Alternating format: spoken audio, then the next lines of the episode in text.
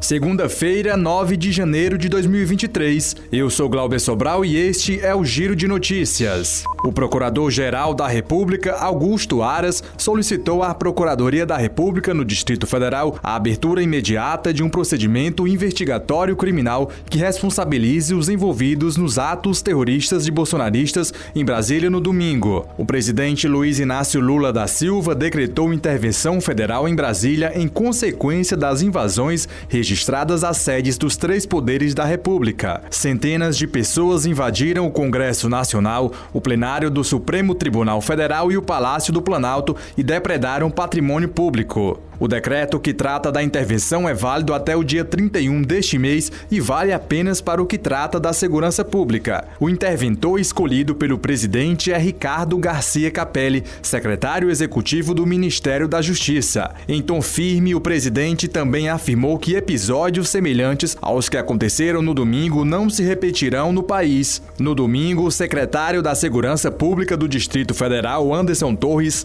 ex-ministro do governo de Jair Bolsonaro, foi exonerado pelo governador Ibanez Rocha do MDB. O ministro Alexandre de Moraes do Supremo Tribunal Federal do STF decidiu na madrugada desta segunda-feira afastar o governador do Distrito Federal do cargo por 90 dias.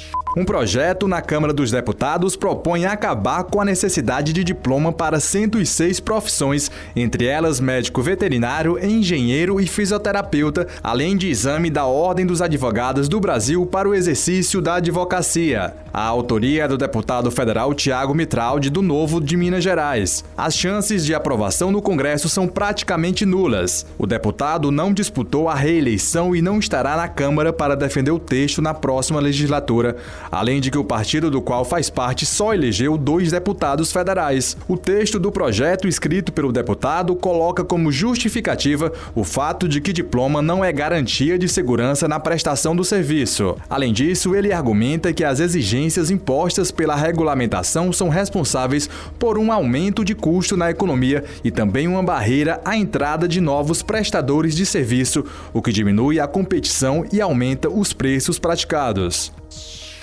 A Agência Nacional de Vigilância Sanitária Anvisa proibiu o uso, comercialização e distribuição de pomada modeladora de cachos Casso Brides, fabricada pela Microfarma Indústria e Comércio após relatos de queimaduras na pele e cegueira temporária. Na determinação de caráter cautelar, a Anvisa proíbe também a venda e uso de todos os produtos fabricados pela empresa. A Anvisa identificou que a fabricante não tem licença de órgão de vigilância sanitária do Rio de Janeiro, onde está instalada. Diversos consumidores da pomada procuraram emergências médicas relatando ardências nos olhos, dor e cegueira temporária após o uso do cosmético. A intoxicação ocular, inclusive, foi o principal motivo para a Anvisa mandar recolher e suspender a venda e uso do produto. Ainda segundo a Anvisa, os sintomas teriam aparecido após os consumidores lavarem os cabelos. O Giro de Notícias tem produção de Igor Silveira e sonoplastia de Edinho Soares. Para saber mais, acesse gcmais.com.br.